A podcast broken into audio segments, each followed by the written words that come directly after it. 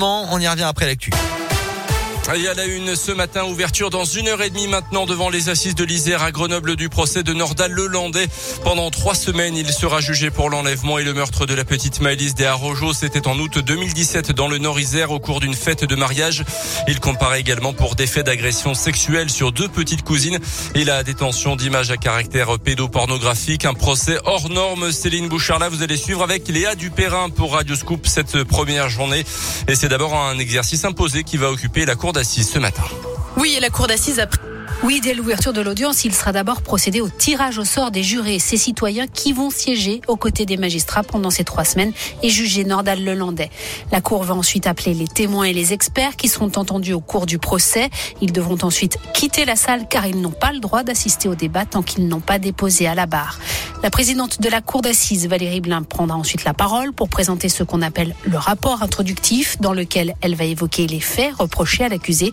Puis ce sera au tour du greffier de lire l'acte d'accusation. Il faudra attendre le début de l'après-midi pour entrer dans le vif du sujet avec l'examen de la personnalité de Nordal Lelandais et l'audition de ceux qui ont effectué ce travail durant l'instruction. Merci Céline. Toute cette première après-midi et toute la journée de demain mardi seront consacrées à la personnalité de Nordal Lelandais. Un procès à suivre en direct sur notre site internet radioscoop.com, l'application Radioscoop et nos différents réseaux sociaux également. Dans le reste de l'actu, un refus d'obtempérer à la monnerie Le Montel dans le Puy-de-Dôme ce week-end dans la nuit de samedi à dimanche à la sortie de la 89. Un conducteur ne s'est pas arrêté au point de contrôle des gendarmes. Finalement intercepté un peu plus loin, le jeune homme de 19 ans était positif au stupéfiant, permis suspendu, voiture immobilisée. Même scénario pour un jeune de 18 ans un peu plus tard dans le même secteur. Quand la maternité est une épreuve, c'est le thème de l'émission Dans les yeux d'Olivier qui sera diffusée ce soir sur France 2. Plusieurs femmes viendront témoigner des difficultés qu'elles ont rencontrées pendant leur grossesse ou après l'accouchement. Et parmi elles, il y a Julie, une auvergnate de 38 ans, mère de deux enfants. Sa première grossesse et la naissance de sa fille se sont très bien passées. Mais deux ans plus tard, lorsqu'elle s'est retrouvée enceinte d'un petit garçon, elle n'a pas réussi à créer de lien avec son enfant pendant la grossesse.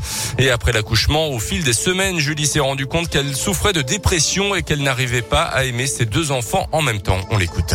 Quand on est rentré à la maison, je me suis rendu compte qu'en fait, je m'occupais de ce bébé de façon très mécanique. Mais euh, par contre, j'aurais pu le laisser trois semaines à ma mère sans aucun problème.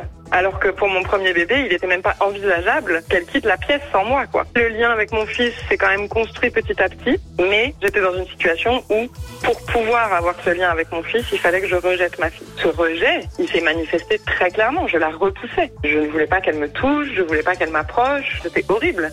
Il y a plein de femmes, en fait, qui vivent ça. Simplement, on ne nous le dit pas. Il y a des solutions, on peut se faire aider, mais on n'est pas tout seul, quoi.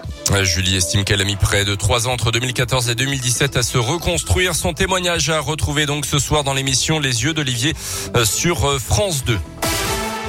Les sports en rugby, la SM incapable de gagner hier sur le terrain de Pau. Les Clermontois ont raté l'occasion de s'installer dans le haut du tableau de top 14 devant au score jusqu'à 10 minutes de la fin. Ils ont finalement perdu 28 à 20.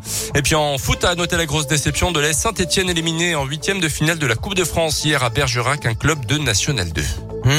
Ça va pas très fort. Dernier de Ligue 1, éliminé par une Nationale 2, ça va pas chez nos voisins et stéphanois. qui vont affronter Clermont bientôt.